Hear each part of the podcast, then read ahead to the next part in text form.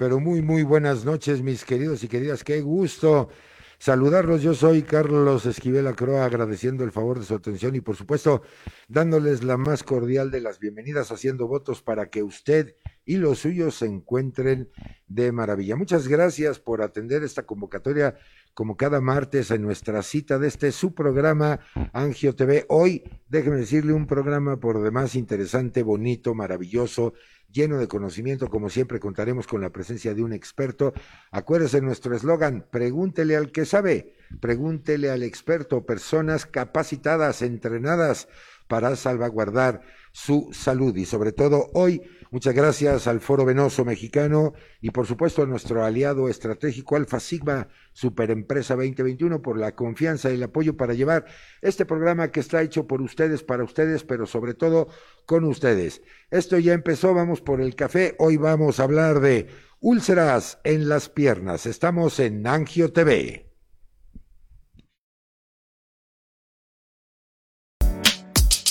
Alfa Sigma, en colaboración con Oro Venoso Mexicano.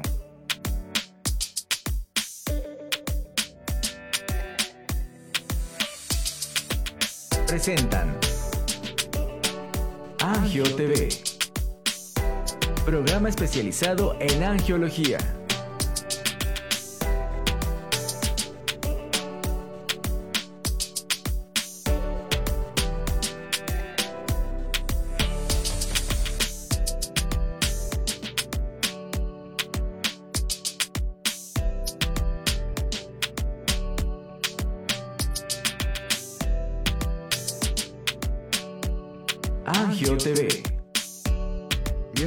Estamos aquí en nuestro estudio. Los saludo desde la sana distancia.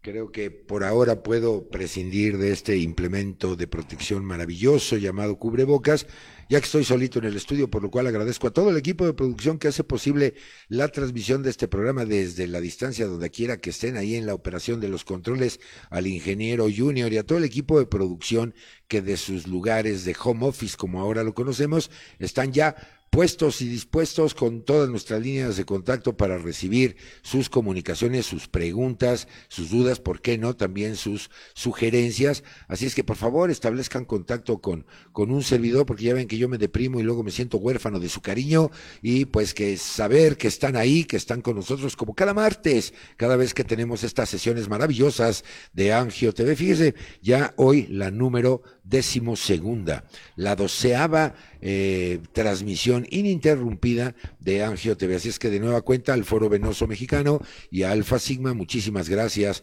por el apoyo, por la confianza para que este proyecto, que lo único que pretende, ¿sabe qué? Es compartir información con ustedes. Información científicamente avalada, sustentada y de fuente primaria que son los expertos. Y para ello, el día de hoy, porque vamos a platicar de úlceras en las piernas, no tema menor, ¿eh? Una situación que preocupa a muchos pacientes y pues el día de hoy, como siempre, me acompaña un súper experto para que, ¿sabe qué? Exprímalo con todo respeto, pregúntele. Él es el experto, angiólogo de profesión. Saludo con muchísimo gusto al doctor Arturo Parra Ortiz. Arturo, bienvenido, muy buenas noches.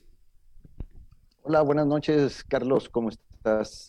Gracias por la invitación, gracias a Alfa Sigma por invitarnos a este programa. Fíjate que muy contentos de, de contar con tu presencia el día de hoy porque eh, pues estábamos comentando ahorita en el preámbulo, estamos transmitiendo a todas las redes digitales, eh, Facebook, YouTube, síganos, comuníquese con nosotros, dele like a la página de Angio TV, compartan este video, que toda esta información pues seguramente ayudará a muchas personas. Y, y Arturo, muchas gracias por el espacio en la agenda, yo sé que la tienes complicada, pero empecemos con tu punto de vista y empecemos por el principio, si te parece bien, eh, después de agradecer, eh, también deseando que tú y los tuyos se encuentren muy bien pues vamos a definir qué es esto de las úlceras eh, en las piernas, si te parece adecuado para que nuestra audiencia pues ya se vaya situando en el contexto del tema en comento. ¿Qué son las úlceras en las piernas? Claro que sí, Carlos, cómo no. Mira, lo importante aquí es mencionar que las heridas que se forman en las piernas, aunque todas estén localizadas entre el tobillo, la pierna, la pantorrilla, o el talón o el pie, no todas son eh, úlceras del mismo tipo. Si me permiten, voy a compartir la pantalla con ustedes. Es una presentación breve de... Aquí estamos.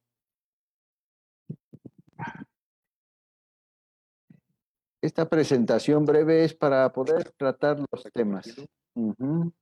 A ver. Ahí estamos compartiendo. Ahí está, perfecto. Excelente. Bueno, ¿qué son las úlceras en los miembros inferiores? Debemos de empezar por la definición, como bien mencionabas. Las úlceras son el resultante de las alteraciones localizadas de la piel. Hay daño a nivel del tejido celular subcutáneo, es por una destrucción de todo el tejido y es debido a una estasis. Esa estasis venocapilar se refiere a que queda acumulada sangre y aumenta la presión. Ese aumento en la presión de las venas va a condicionar un montón de cambios que tanto en su naturaleza bioquímica, mecánica e isquémica nos va a dañar a las a este, úlceras en las piernas. Esta es una definición de- descrita por el doctor Hans Dieter Bock y vamos a continuar con esa información de cómo es el mecanismo de esas úlceras. Estos esquemas son para poder ejemplificar que se trata de un equilibrio entre el flujo de las arterias, entre los capilares y el flujo de las venas. Cuando este equilibrio se rompe es cuando se acumula una gran cantidad de líquido que va a condicionar un aumento en la presión de las venas y esto va a hacer que se hinchen con facilidad los pies y los tobillos. En cuanto a la formación de la úlcera, pues esta se debe a cambios que ocurren dentro de la circulación. Primero van a migrar unas células que se llaman leucocitos. Esos leucocitos van a brincar la pared de la vena y van a pasar hasta la zona de la piel. Nuevamente se activan otros leucocitos por ese proceso inflamatorio, haciendo que la úlcera no cicatrice, sino que todo el tiempo esté abierta. Este es un esquema donde medimos que a mayor presión de las venas, más tiempo en recuperarse esa oxigenación y esa circulación. La presión máxima que tenemos cuando el paciente está acostado es de 20 milímetros de mercurio. Cuando empieza el ejercicio, esa presión sube hasta 90 milímetros de mercurio. Y cuando deja de hacer ejercicio y empieza el reposo, entonces esa presión se recupera.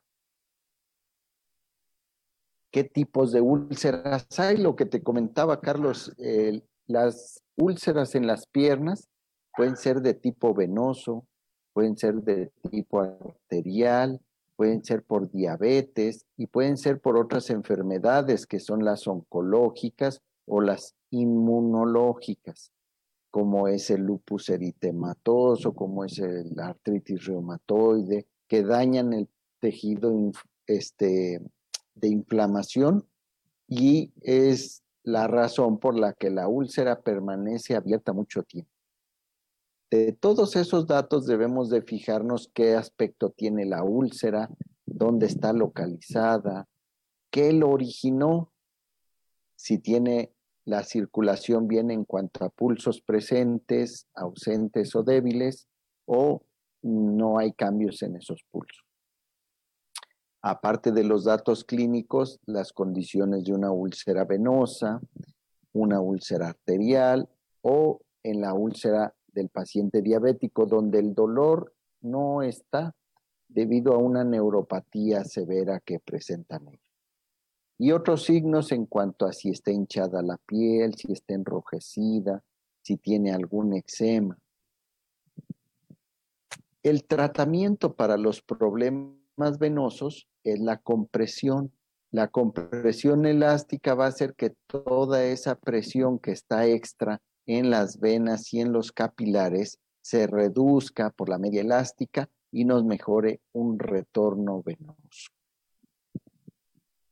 Esta aunque parece una media, no es una media elástica. Aquí vemos cómo le hace cintura esa liga directamente sobre la pierna y luego aparte tiene un vendaje donde tiene la úlcera y esto en vez de mejorar su condición circulatoria, la va a empeorar porque la tiene dividida en segmentos. Entonces, ¿qué debemos hacer para ese tratamiento? Pues identificar qué está originando esa úlcera. Si lo originan problemas venosos, el mayor porcentaje son 80% de pacientes que pueden tener úlcera y que está causada por el problema venoso. Cuando es de tipo arterial, las úlceras son en menor porcentaje. Entonces, son pacientes que a pesar de que van y se tratan, no ven mejoría de esa úlcera y al no ver mejoría se desesperan y cambian de médico porque el primero no le bien o no le resolvió el problema. Y lo mismo ocurre cuando es diabético o de tipo oncológico, que por fortuna las úlceras de tipo oncológico son las menores. Es el 5% de todas las heridas que podemos ver. Las úlceras se van a presentar mayormente en los hombres que en las mujeres, en una proporción de tres hombres por cada mujer que presenta úlcera. Bueno, es muy impresionante este tipo de úlcera en este pacientito, pero vemos que esta úlcera abarca todo el tobillo y le da vuelta a toda la pierna, con cambios de coloración en la piel y la pierna muy hinchada pues esa es una úlcera de tipo venoso. Cuando la úlcera es de tipo venoso, lo que debemos recomendar son las medidas de higiene venosas. Conservarse en su peso, caminar regularmente, después del ejercicio recostarse y poner las piernas en alto. Y esto lo hacemos en el 100% de los pacientes como primera medida para que cierre la úlcera el uso de medicamentos que nos ayudan al tono venoso y a la mejora de la circulación venosa, lo requieren 93% de los pacientes. La mayoría va a mejorar con las primeras medidas de higiene venosa. La compresión elástica, pues solo lo requieren 79% de los pacientes.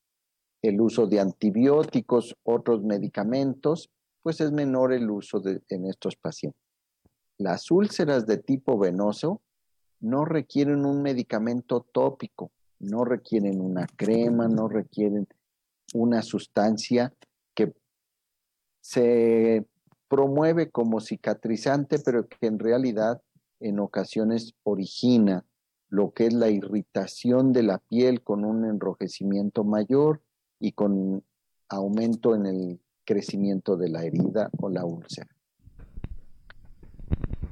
A todos estos pacientes cuando tienen un problema de tipo venoso y encontramos que el, problema está a nivel del eje de la safena, se puede hacer un tratamiento de escleroterapia o se puede retirar la vena varicosa o se puede retirar completamente la safena dañada, las venas varicosas que están causando esa hipertensión y que son las que no permiten que cierre la úlcera.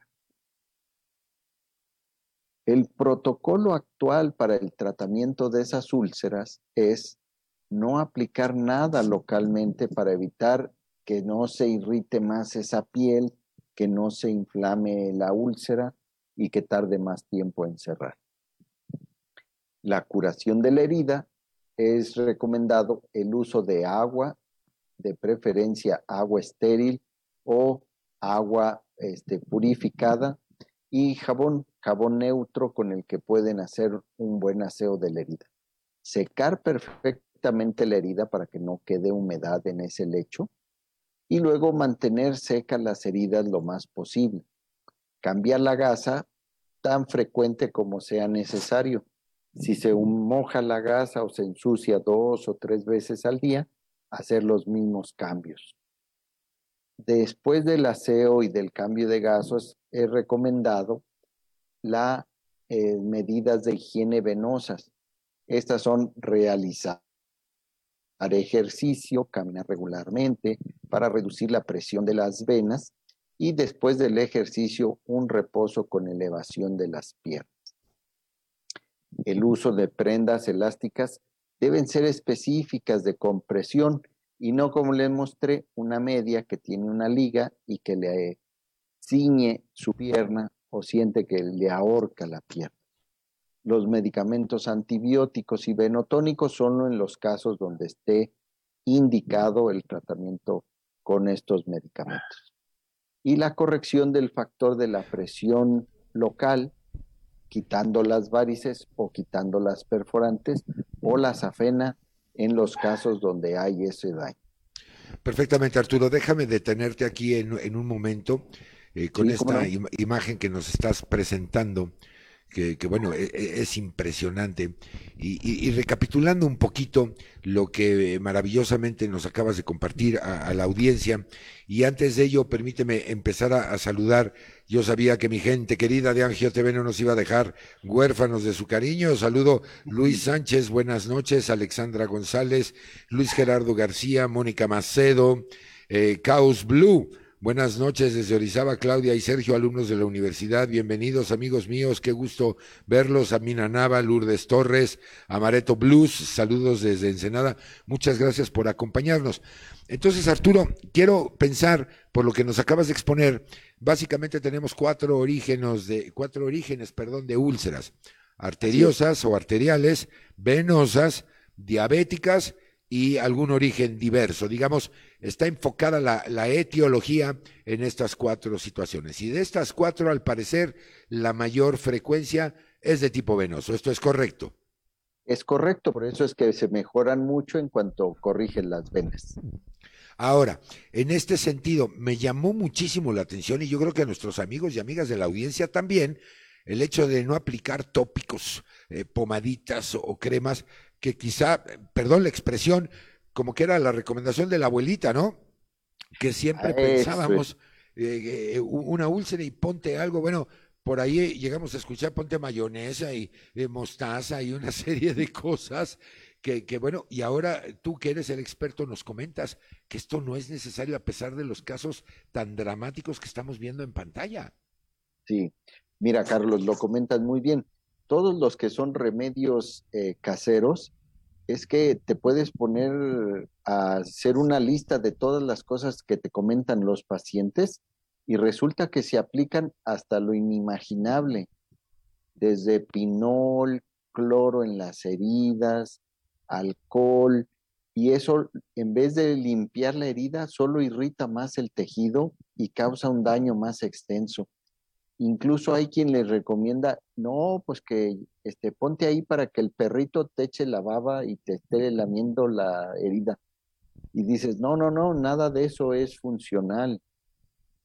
Si nosotros corregimos el problema de la presión venosa, podemos ver en esta imagen cómo de úlceras muy grandes y localizadas en el tobillo y en la parte de enfrente y las varices muy dilatadas en cuanto empezamos a corregir con las medidas de higiene venosa, el color no se va a quitar.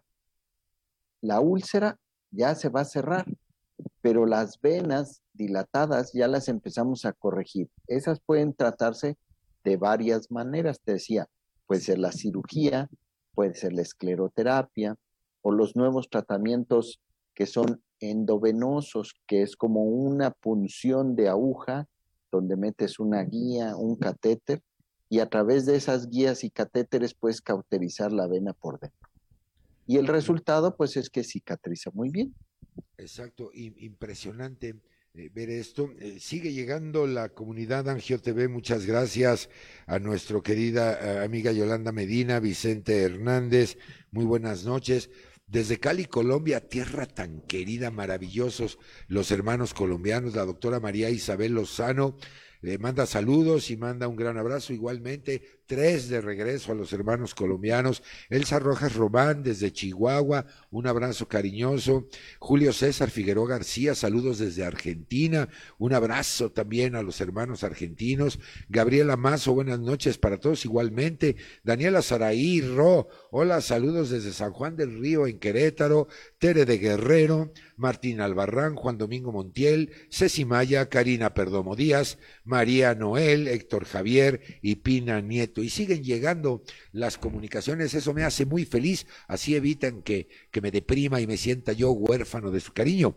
Fíjate Arturo, en este recorrido maravilloso de, la fisiología venosa que nos has compartido esta noche, eh, ¿cuáles son? Hay, factores de riesgo que, que estén involucrados para eh, un problema de esta naturaleza. Entiendo que la diabetes, la hipertensión probablemente puedan estar asociados. Y una segunda pregunta, estimado doctor, sería, ¿te ha tocado en tu experiencia clínica casos tan graves ya de hablar de una necrosis tisular que incluso requiera de, de, de, de la actuación quirúrgica para remover todo ese tejido? ¿Qué opinión te merece?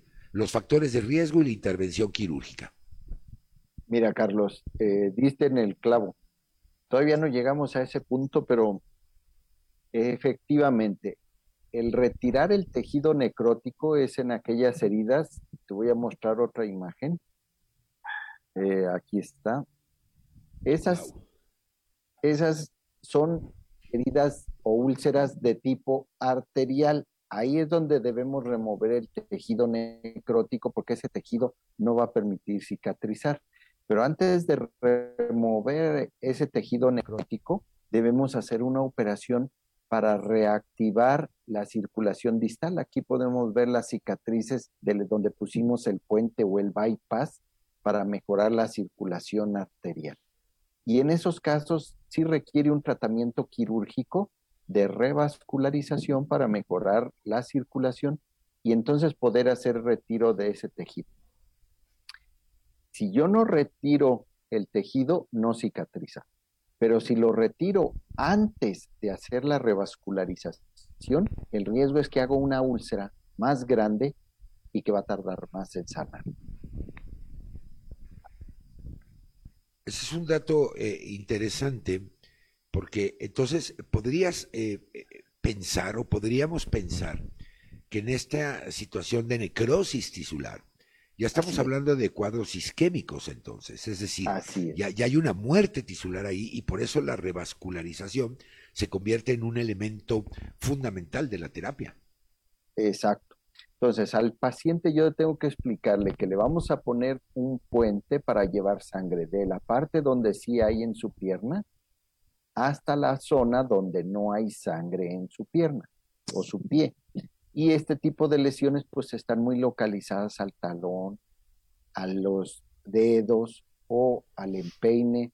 Y eso es lo que nos orienta a qué tipo de úlcera y cuál es el tratamiento. Nuevamente, si estuviera necrótica esa herida y te dicen que le tienes que poner mostaza, mayonesa, pinol, miel o cualquier otro producto externo, no solo no va a mejorar, sino que se va a agravar la irritación de esa piel y se va a aumentar la necrosis de esa zona. Ahí está, como siempre lo hemos dicho aquí en Angio TV, amigo, amiga, pregúntele al experto, pregúntele al que sabe, no le pregunte a las redes sociales, no reciba información de la comadre, de la tía, de la abuelita, que si bien hay experiencia valiosa ahí, pero no es el ejercicio de la medicina. Hay angiólogos especializados como mi invitadazo de esta noche, el doctor Arturo Parra Ortiz. Si usted nos acaba de sintonizar donde quiera que usted se encuentre, estamos platicando con este especialista que nos acompaña esta noche sobre las úlceras en piernas. Y ya nos ha comentado las causas y esto. Déjame eh, entrar un poquito a la numeralia, mi queridísimo claro. doctor, un poco a la epidemiología que ya nos eh, has hecho favor de compartir. A ver, tenemos una proporción eh, hombre-mujer de 3 a 1, es decir, este es un problema más frecuente en el sexo masculino y ahorita nos darás las posibles causas. Hablamos también de una incidencia a nivel mundial entre el 1 y el 1.3%. que quizá no es una incidencia tan grande en comparación a otros padecimientos, pero ya hablando de mil millones de seres humanos, pues evidentemente, aunque sea el 1%, ya es un número considerable de estos. Y me llama la atención la siguiente numeralia.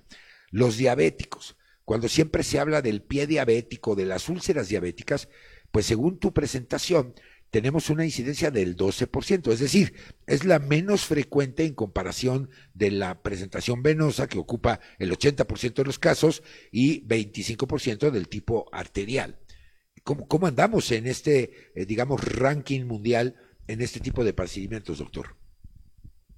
Mira, es más frecuente en los hombres, Carlitos, porque el hombre tiene factores de riesgo como el tabaquismo, el niveles de colesterol, triglicéridos altos, que se nombra dislipidemias, y el sobrepeso, que tenemos un índice muy alto de sobrepeso en nuestro país.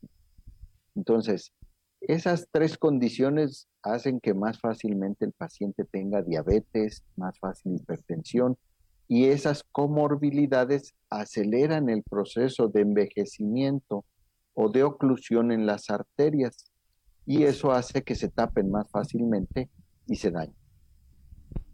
Mira, si me permites, te muestro una imagen. Por favor, adelante. ¡Wow! ¡Qué barbaridad! Está la úlcera isquémica en el talón. Nuevamente es una zona muy negra y necrótica. Y aquí vemos la cicatriz donde se puso el puente de la ingle, que es la femoral, a la apoplitea. Y al mejorar la circulación, la úlcera en el talón, la vemos en la foto de abajo, cicatriza totalmente. Si yo no le pongo el puente y quito todo ese tejido, lo único que vamos a hacer es una herida más grande. En cuanto a la numeralia, como venías eh, platicando, este tipo de úlceras en el paciente, pues se ocurre en el diabético hipertenso. Entonces, habitualmente nuestros pacientes tienen esas dos comorbilidades juntas. Y si aparte de diabético hipertenso es obeso y es fumador y tiene dislipidemia, ya sumó cinco comorbilidades que van a condicionar pues un mayor daño a nivel arterial. Sí, qué barbaridad. Eh, sin lugar a dudas, eh, se potencializa, vamos a ponerlo liso y llano, cinco veces eh, el padecimiento original cuando hablamos de la existencia de estas comorbilidades. Te mandan felicitar, doctor Francisca Lisbetti Mora Maya desde Ensenada, Baja California. Excelente tu ponencia, le ha encantado. Sí, eh, pues es un experto, es un experto que logra eh, bajar el, el, conocimiento de alto nivel para que usted, amigo mío, usted, amiga mía, lo entendamos y lo veamos. Debo entender entonces en este planteamiento, doctor, el problema es vascular eh, evidentemente, estamos hablando aquí de que se ha tenido la precaución de evitar una infección bacteriana secundaria que probablemente pudiera retrasar el fenómeno de cicatrización. Eh, entendemos que al revascularizar esto, pues el tejido se regenera, si es que no hay una complicación bacteriana en ese sentido. Es correcto. Mira, te presento otra imagen y esto va a responder parte de lo que me estás comentando. Esta úlcera está localizada en la planta del pie. Es primero una callosidad muy grande y después de la callosidad se va ulcerando y ulcerando. Este es uno que se nombra pie del diabético. En términos muy ortodoxos o muy científicos, sería un pie de Charcot, porque ya existen deformidad en los huesos, que es lo que hace esta úlcera. Mira, Así está el pie, hinchadito, deformado en el empeine, deformado en la planta del pie, y la radiografía va a aparecer que el huesito es el que está protuyendo a través de ese herida. Ahí ya vemos una exostosis, ¿verdad, doctor? O sea, ya hay un crecimiento. Por una fractura patológica de lo que es el pie de Charcot. Exacto. Si este pacientito diabético le dicen ponte miel en la herida porque la miel cicatriza, ¿Tú crees que lo va a cerrar con la miel? No, pues evidentemente no. Ahí está la recomendación, aunque la miel tiene propiedades maravillosas, pero no para este tipo de cosas. Mi querido doctor. Para las úlceras. Y para, no para las úlceras. Eh, la miel está bien para los hot cakes, dicho sea con todo respeto, pero no para el tratamiento de estas úlceras. Híjole, mi querido doctor Parra, qué maravilla de presentación. Te siguen felicitando Gerardo Peón Peralta desde Mérida, Yucatán. Felicidades por, por excelente ponencia, así como estamos aprendiendo, pero yo me tengo que ir a una pausa. Me imagino que esta foto que, que nos estás presentando debe ser muy molesta para el paciente, pues es, la parte del apoyo de, de, de, su cuerpo, debe generar dolor además de la deformación ósea, ¿no? ¿Te parece? Mm, eso, eso, pensaría uno, pero como es un pie diabético y hay neuropatía, ah, la herida creció a ese grado porque no les duele. Exacto. Y sigue caminando con esa herida y cada vez se va haciendo más grande y más grande. Lo que tenemos que corregir ahí es ese callo óseo que está haciendo la exostosis. Y corrigiéndolo con una plantilla, con una cirugía para fijar esa zona de fractura patológica, podemos evitar que se vuelva a formar esa úlcera. Perfectamente, pues es hora de que vayamos a una pausa. Mire, de veras, yo lo invito, vaya por, por un cafecito, yo ya estoy armadísimo, ahorita voy por mi, mi, mi, refill y, eh, o la bebida de su preferencia, porque estoy hablando, bueno, ¿qué le digo? Con un experto en la angiología hoy en el tema de úlceras en las piernas. Entonces, no se lo pierda, siga con nosotros. Tengo unos minutitos, voy y vengo, no me tardo. Mire qué delicia. Y después de escuchar la sapiencia de transmisión del conocimiento del doctor Arturo Parra Ortiz, bueno, ¿qué le digo? Voy y vengo, yo no me tardo. ¿A dónde más? Aquí a su programa, Angio TV. No te vayas, ya vuelvo.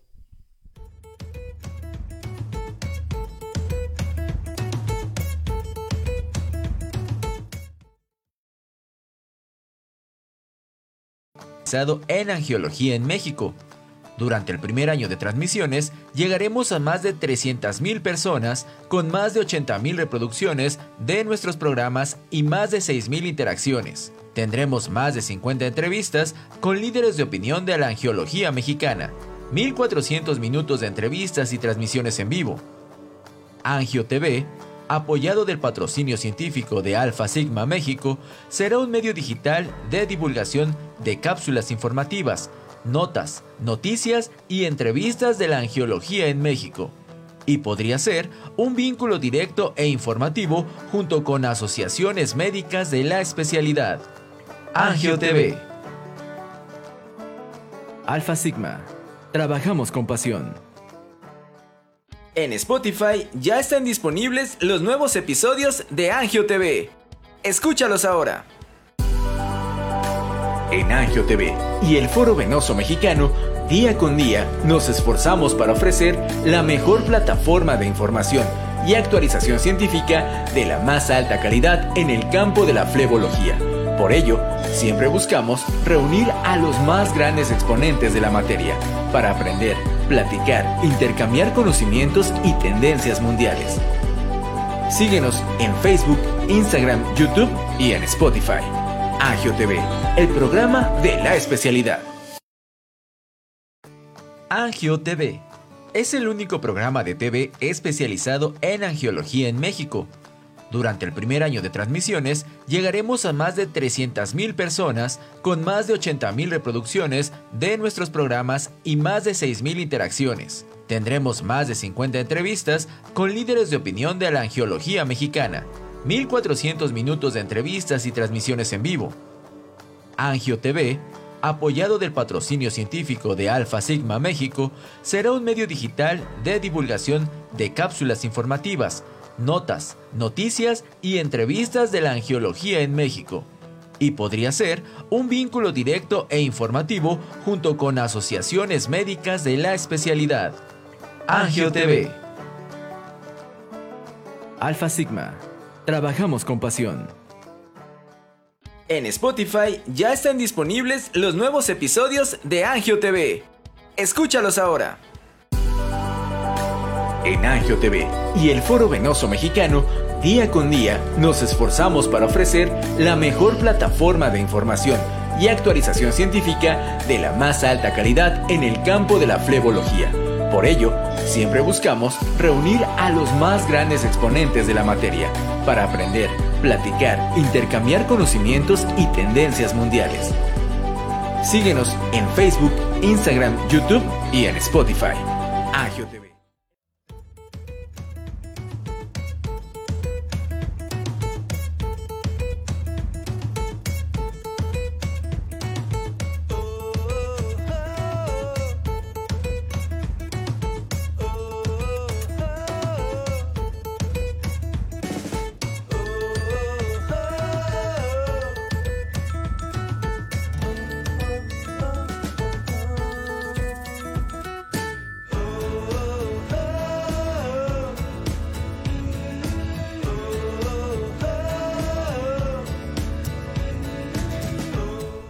Bien, pues ya estamos de regreso aquí en Angio TV después de una brevísima, muy breve pausa, apenas para ir por el refil del café. Y si usted nos acaba de sintonizar, estamos platicando de úlceras en piernas con mi invitado de esta noche, el doctor Arturo Parra Ortiz, angiólogo de profesión, y nos ha dado un recorrido más que maravilloso sobre todo este problema. Siguen llegando sus comunicaciones, lo cual me tiene feliz, me tiene contento, no deprimido. Síganse comunicando, no, no, no permitan que el de la voz se sienta huérfano de su cariño, que, que veamos que somos comunidad aquí en Angio TV, porque recuerde que este programa está hecho por ustedes, para ustedes, pero sobre todo con ustedes. Ya me llegó una pregunta a mi querido Arturo, de María Isabel Lozano.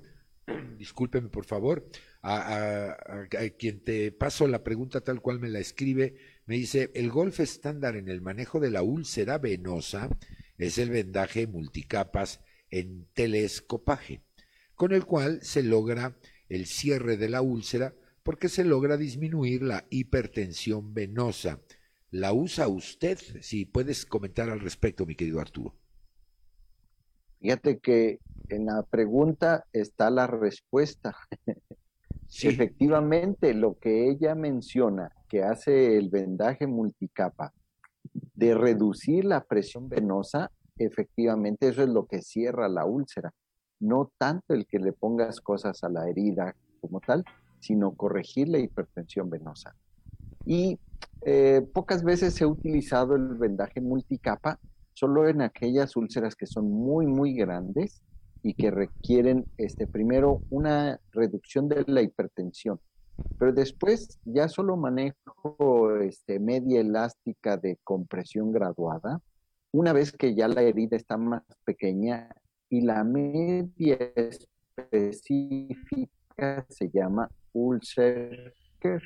En realidad es cierre de la úlcera o cuidado de la úlcera y es el efecto igual que el multicapa. Si se usa, sigue siendo muy efectivo y es recomendable, claro. Ok, en, términos de tu universo de tratamiento que veo en pantalla, en tu diapositiva, eh, ahí hablas de control metabólico, de control de la infección, del aseo de la úlcera con agua y jabón, corregir los puntos de apoyo, usar un calzado adecuado y protección con calcetín para diabéticos.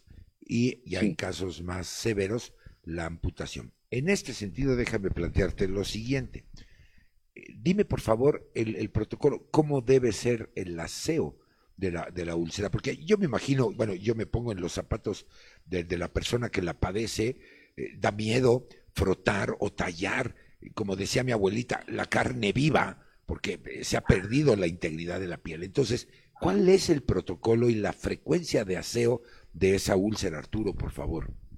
Sí, mira, el primer punto es de realizarlo en el consultorio o en un área de cirugía ambulatoria, porque requieres de anestesiar esa zona con anestésico local y poder hacer una primera debridación de la herida. Una vez que empieza a formar el tejido de granulación, ese, ya aseo, ese aseo lo puede hacer en casa y es un aseo eh, con una gasita, guantes, técnica estéril, y el uso de agua y jabón solamente. Pero la primera curación sí requiere de anestesia para poder debridar ese tejido. Ahora, las úlceras más dolorosas son las úlceras hipertensivas eh, las úlceras por oclusión arterial y esas definitivamente requieren de manejo con sedación o con anestesia local. Así directamente en vivo no es posible realizarlo. Una vez que ya se corrigió y que este, pudiste ya valorar al paciente como externo, es que lo puedes estar citando para controles a los 8 o a los 15 días o al mes, dependiendo ya qué tamaño tiene la herida o qué también controlada tiene la hipertensión venosa en relación a sus ejercicios o a su caminar. Perfectamente. En este sentido, déjame retomar dos elementos. El primero de ellos es, bueno, pues como vemos, no es tan fácil que lo hagamos en casa. O, sea, sobre todo requiere de un manejo clínico del dolor, una sedación, una anestesia local y, obviamente toda la, parte de, limpieza. E, en este sentido, eh, pues el pie diabético no duele porque tiene una neuropatía. ¿Aquí habría alguna diferencia? ¿Lo pueden hacer en casa los pacientes que tienen pie diabético o requiere también de, la participación en el consultorio en términos ambulatorios. Sí, se le puede mostrar al paciente cómo hacer la curación y una vez que ya le enseñaste cómo hacer la curación, lo puede seguir haciendo en casa. En ocasiones no, por la localización de la herida no la puede hacer propiamente el paciente, sino que un familiar es el que hace la curación este, para el paciente.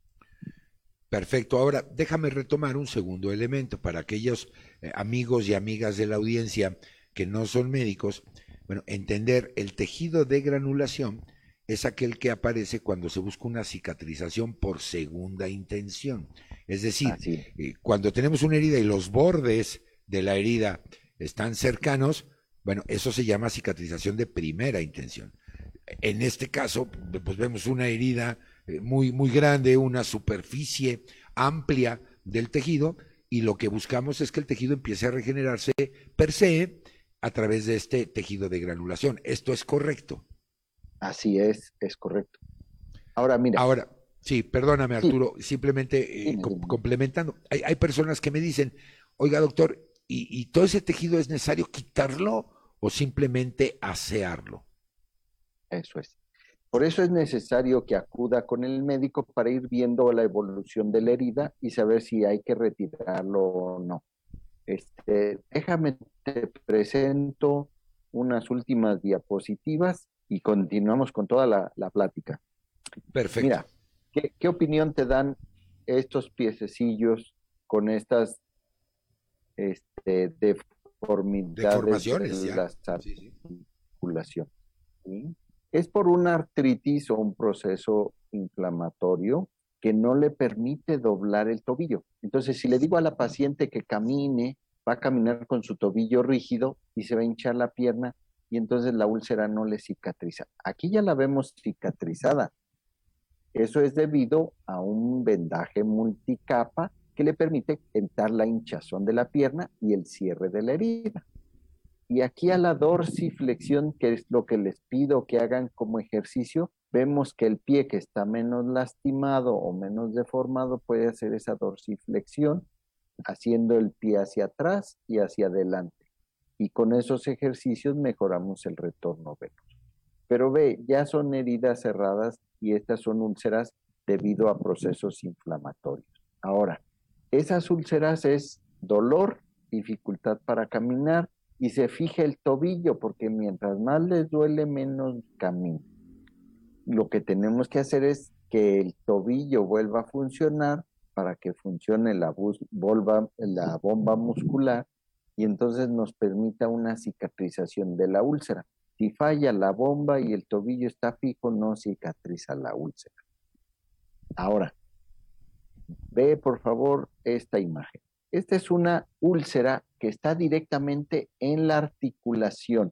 Le pusieron cantidad de pomada y por eso no se la retiré. Y le dijeron que caminara. Pero si no hay piel, no hay capa articular y este es el hueso del tobillo, cada vez que camina el pie se va para un lado y el tobillo para otro. ¿Qué pudiéramos hacer en esos casos? Esos son tan extremos que no puedes hacer nada para corregirlo más que la amputación. pero le dijeron que con crema iba a cerrar esa herida. Qué barbaridad. Entonces, aquí pues realmente terminamos la presentación de imágenes porque están muy, muy este, demostrativas, realmente no me dejan mucha descripción cuando las ves.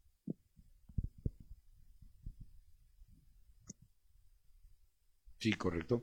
Y listo, dejamos de compartir la pantalla y, nos vamos directamente a la plática más interesante, que es la duda del paciente y cómo le podemos ayudar.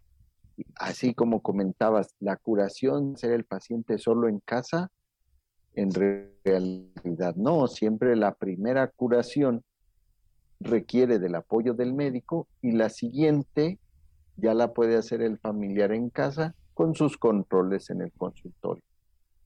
Es increíble porque me parece que, por este arraigo que tenemos, pues quizá de estos actos de fe en los productos milagro o en las recetas caseras o en los remedios de la abuelita o del amigui o de la comadre, a veces tienen una influencia superior a lo que es el conocimiento del médico, Arturo. Y nos acabas de presentar un caso que terminó en amputación por algo que pareciera tan sencillo como utilizar una crema. Y esto puede ser gravísimo. ¿No? Así es. Entonces, yo creo, amigos, amigas, pues eh, creo que todos hemos aprendido el día de hoy que en este tipo de problemas lo que menos tenemos que hacer es estar poniendo eh, e, este tipo de productos tópicos, porque esto retrasa la, cicatrización. Eh, obviamente, sin dejar de omitir, ¿te acuerdas, mi querido Arturo? Yo creo que sí, muchos de ustedes también, el uso de la violeta genciana, que cómo fue difundido esto para problemas de heridas, de quemaduras, de raspones, y actualmente sabemos que la violeta genciana es uno quizá el principal irritante y de obstáculo en el proceso de cicatrización. Sí, lo que debemos tener en cuenta es que el paciente no, por sufrir la úlcera, no está obligado a saber de medicina. Sabe que tiene la úlcera y el médico le orienta cómo tratarla. Ahora, bien difícil convencer a una persona que le tienes que poner un vendaje multicapa, que le tienes que enseñar cómo usarlo, o una media elástica de grado médico. No es una prenda estética de belleza o para que vaya a presumirla con los amigos. Es una media de grado médico para permitir el cierre de esas heridas. Pero si en la televisión le anuncian que hay una media que se pone más fácil, que la puedes colocar este, subiendo y bajando una cremallera, entonces dice el paciente, dice que es elástica, dice que es media para la circulación, voy a usar esa. La otra, los aparatos que anuncian en la televisión, que te dicen que son para la circulación, no todos son efectivos, necesitas el apoyo de una rehabilitación y un, un terapeuta en fisioterapia para poder orientarte a cómo vas a hacer los ejercicios y que mejore realmente. Si tú pones a un paciente a hacer ejercicios cuando presenté que tiene tanta crema que ni siquiera se dieron cuenta que el hueso está expuesto, entonces el paciente solo se va a dañar más de lo que puede mejorar. Perfecto. Eh, me escribe Fikail Van Stesser eh, espero haber pronunciado correctamente, no sé si sea su nombre, pero a mí ya me puso a recordar mis ejercicios de dicción ante la locución. y él te comenta, Arturo, no sean así, oiga, pónganse un nombre un poco más fácil, no me pongan en aprietos, tengan piedad de, de su servidor. Pues fíjate, te dicen, doctor, buenas noches, aparte de la anestesia local, ¿qué otra alternativa tú les pudieras sugerir? Ah, bueno, es que depende del tamaño de la herida, a veces requieren de sedación, no solo la anestesia local, sedación o un aseo quirúrgico para el primer procedimiento. Pero si ya es para hacerlo en casa, Hay este, lo que es el spray de gilocaína, que se aplica directamente sobre la herida, causa un poco de ardor, pero después le permite hacer un mejor aseo porque ya no duele tanto la herida. Que al final del día eh, es una colateral de un anestésico local. Nada más que recuerde que la gilocaína en spray, para que funcione, tiene que tener contacto con la mucosa. O sea, si se pone sobre piel, el efecto no es tan, tan grande como cuando se infiltra a través de una aguja. Claro. Eh, aplicarlo sería sobre la herida, que no hay integridad de la piel, sino que esté el tejido celular subcutáneo o que ya hay este, incluso parte de los músculos expuestos ahí y que hay que hacer el aseo. Pero este, el otro es el uso de analgésicos que pueden ser combinados, un analgésico simple con un analgésico de tipo este eh, el tramadol, que es opioides. Este, opioides, Exacto, es un, es un opioides y es precisamente en esa lógica que, te quiero comentar. Parece que un, elemento obligado pues es el manejo clínico del dolor, definitivamente. Y creo que en este sentido, recordemos estos opioides molecularmente eh, similar a la morfina, ¿no? Estas endorfinas, pues pueden ser de muchísima ayuda eh, sobre todo porque no tenemos por qué someter a un paciente que esté sufriendo, es decir, eh, controlar el dolor y luego dejar que, el organismo haga su chamba, valga la expresión, ¿no? Que es básicamente la cicatrización de, estas heridas. Eh, Marisela Villata te manda a decir, excelente doctor Parra, muchos saludos. Eh, Fides Salas, felicidades, doctor. Excelente su presentación. Víctor René Chaix, Aline Vázquez, Rosa Gómez Ruiz, Leticia Murrieta y siguen llegando los, comentarios. Saludos también. Me dicen que los transmita a la representante Maribel Cordero. Ahí está ya con, todo gusto. Transmitimos sus, mensajes. Ahora, doctor Arturo, déjame eh, preguntarte, ¿bajo qué circunstancias llega a infectarse la úlcera. Es decir, e, e, es algo que nosotros propiciemos eh, o es algo natural porque la barrera impermeable es la piel. ¿no? Es. E, es el mecanismo que nos aísla del exterior. Pero una vez que se perdió esa integridad, pues las bacterias tienen el, paso directo. Entonces, eh, ¿bajo qué circunstancias llegamos a ver estas infecciones? Mira, la primera razón es que el paciente tenga un estado de inmunodepresión, como puede ser por la diabetes o puede ser una condición de tipo inflamatoria como el lupus eritematoso o el problema de artritis, donde sus defensas están bajas por el tipo de medicamentos que se les dan y entonces fácilmente se infectan. Y la otra, porque el paciente se aplica infinidad de productos que no están ni estériles, ni son de calidad o grado médico, y entonces ellos mismos se autoinfectan. El solo sudor de la piel y las bordes de la piel que no estén bien aseados pueden propiciar estreptococos de la piel y contaminar las heridas. Las otras es que se infecten con eh, bacterias mucho, muy resistentes, como es la pseudomona aeruginosa, y en ocasiones esas son infecciones hospitalarias. Sí, correcto, y, me preocupa mucho eh, la proporción de bacterias gran negativas, cuya consecuencia puede ser un, un choque endotóxico, donde una de las complicaciones es la coagulación diseminada intravascular. Y si aquí estamos hablando de problemas obviamente, del aporte sanguíneo a, este tejido, pues obviamente una infección de este tipo eh, te llega a complicar el cuadro de una manera espantosa, ¿no? Sí, claro. Y es que te digo que puede ser una autoinfección, porque no se hizo un adecuado aseo o el paciente se aplicó productos este, pues que le recomendaron como remedio casero. Oye, Arturo, tú te acordarás hace unas décadas que se puso, no sé si llamarle de moda o al menos estaba en el dominio público, el uso de aquella corteza del árbol, el tepescohuite. Y, y, bueno, se quería curar eh, cualquier tipo de herida con el tepescohuite, que después desafortunadamente vimos que ya no era el producto original, ¿no? Eh, era arena y una serie de cosas. Pero ¿qué opinión te merece? ¿Realmente generó ese impacto tan, tan positivo en este tipo de lesiones, el famoso tepescohuite, o fue más bien un mito eh, producto de la mercadotecnia?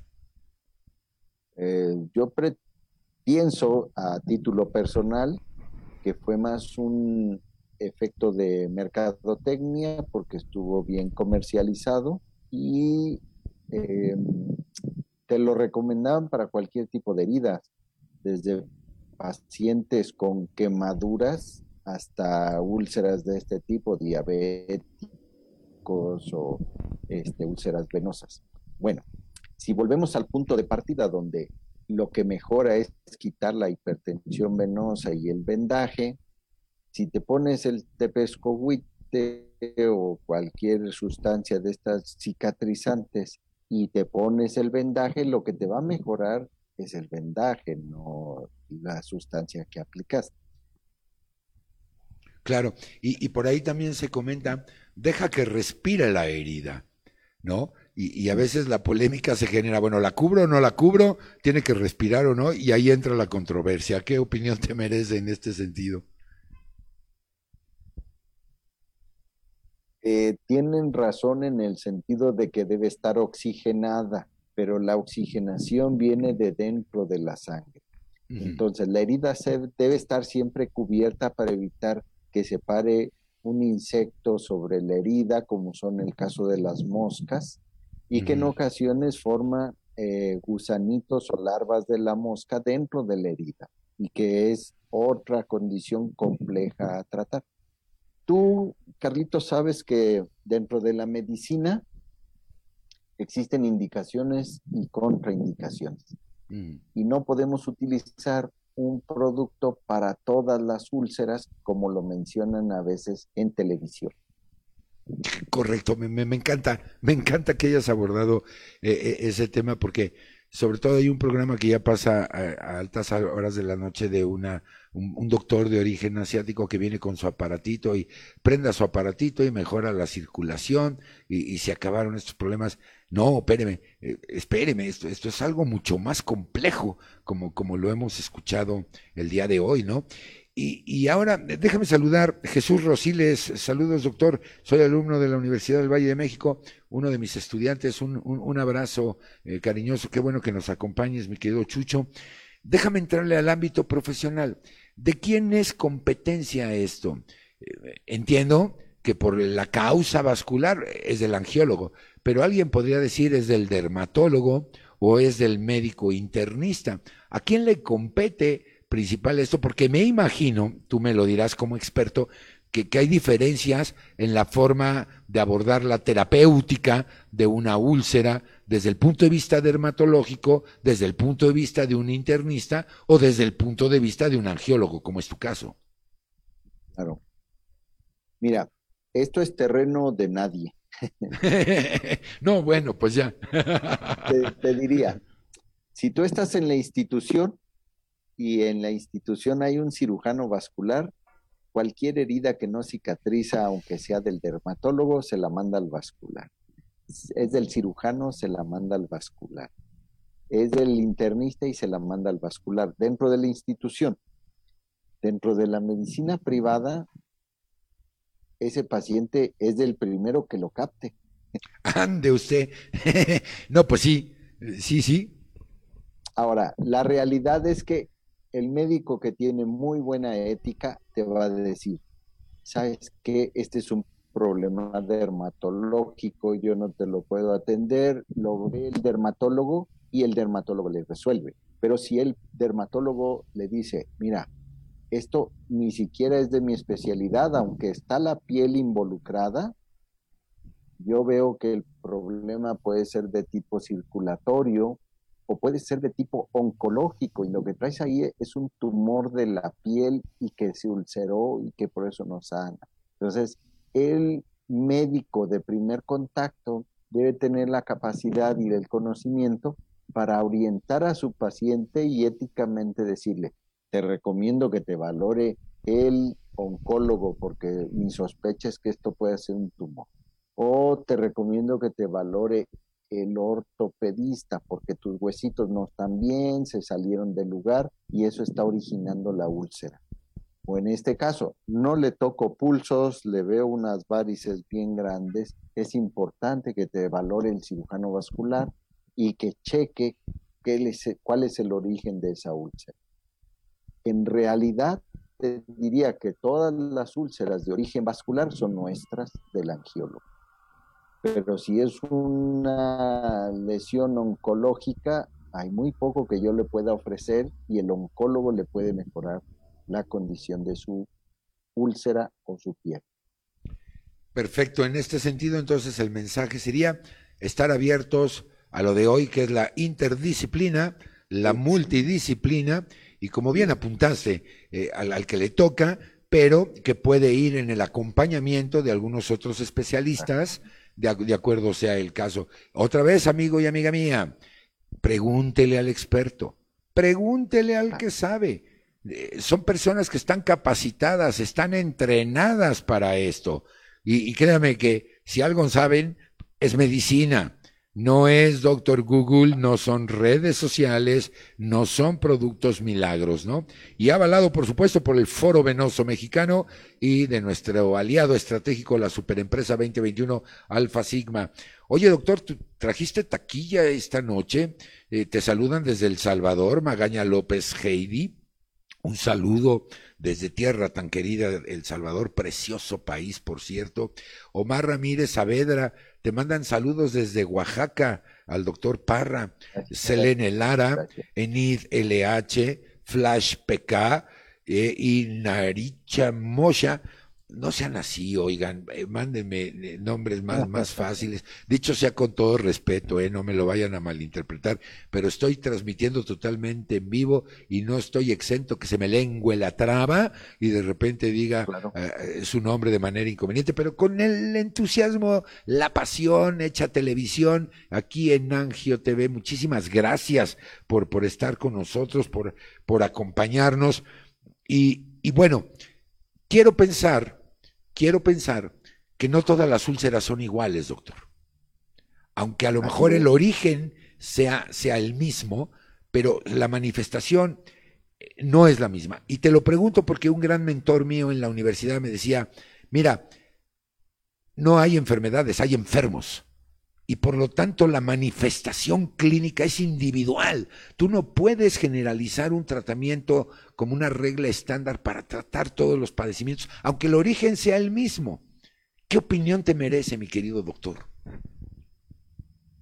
Que tienes toda la razón, Carlitos, porque en realidad el paciente puede ser, este, en teoría, el mismo origen de su úlcera, el que tenga un problema venoso y le notas las varices, pero si aparte revisas con cuidado a ese paciente y no tocas pulsos o eh, su índice tobillo-brazo, que es la medición de la presión sistólica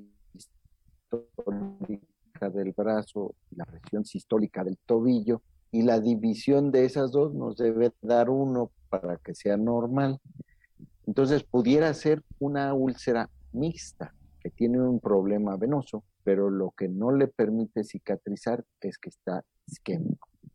O en aquellos casos que en la historia clínica el paciente te dice que tiene lupus eritematoso sistémico, que está tomando inmunosupresores y esteroides. Y esos por sí solos van a retrasar o eh, limitar la cicatrización de las úlceras.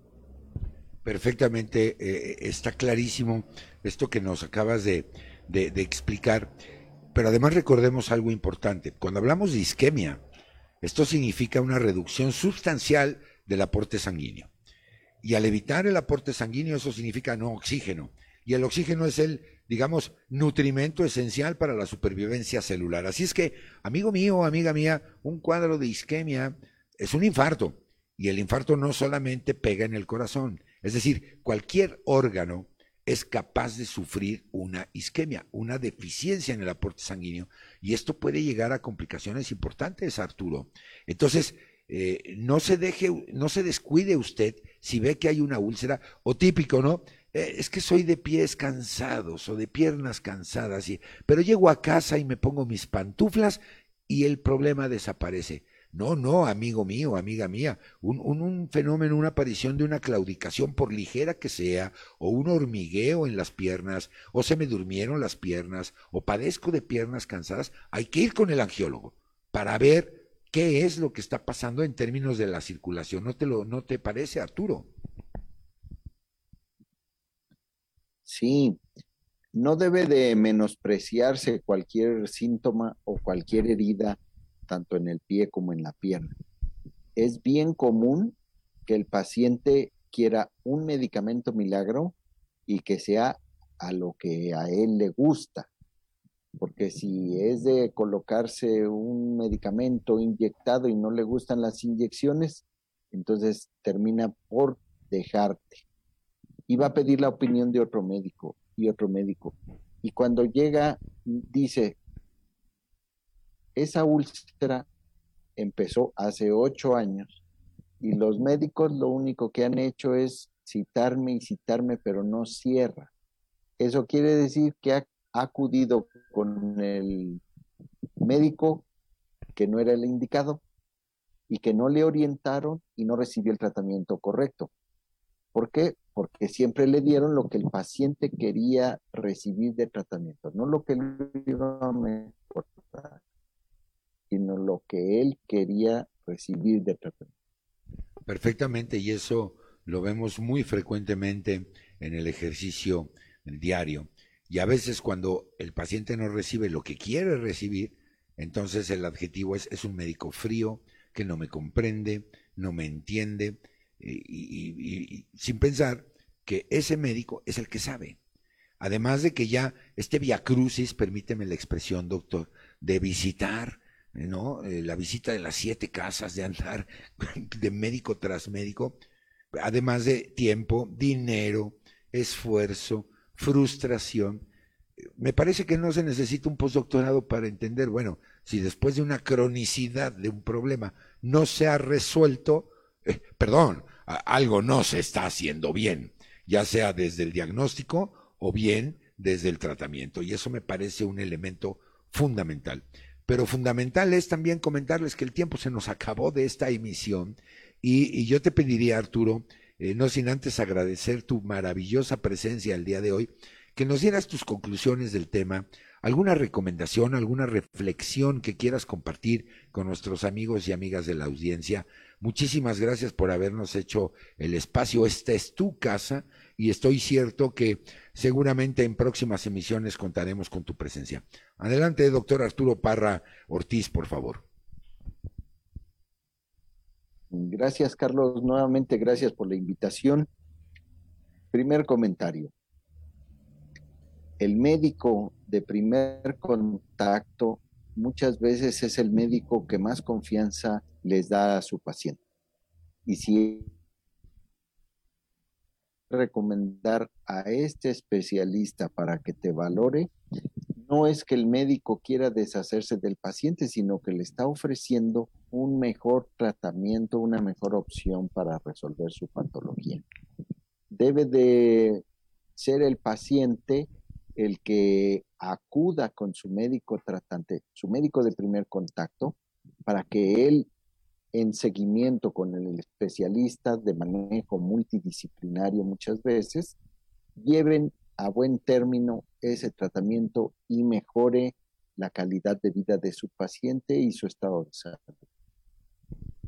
Perfectamente, pues ahí está la recomendación del experto. Creo que en una conclusión, lo que más aprendimos hoy es no se aplique eh, medicamentos en forma local, consúltele al experto vea cuál es la causa, el origen de ese problema y, máxime si se trata de pacientes con alguna comorbilidad, de las cuales nuestro invitado del día de hoy mencionó diabetes, hipertensión, obesidad, tabaquismo y, que bueno, todo esto se puede prevenir si cambiamos la actitud, los hábitos, pero sobre todo desarrollar eh, la, cultura de la visita periódica a, la revisión del médico, aunque no haya síntomas de enfermedad, y por supuesto, cuando ya lo hay, acudir con el especialista, con el que maneja la disciplina médica, que estoy cierto va a, recuperar este problema. Pero bueno, nosotros llegamos al final de este,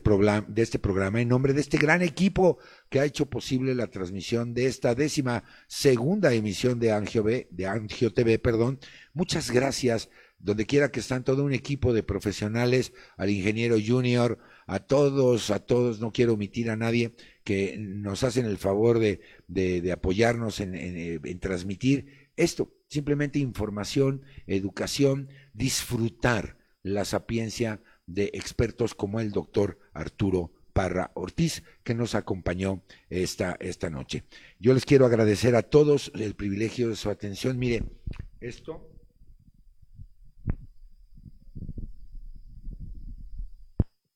No es moda, ¿eh? No es moda, no es un accesorio.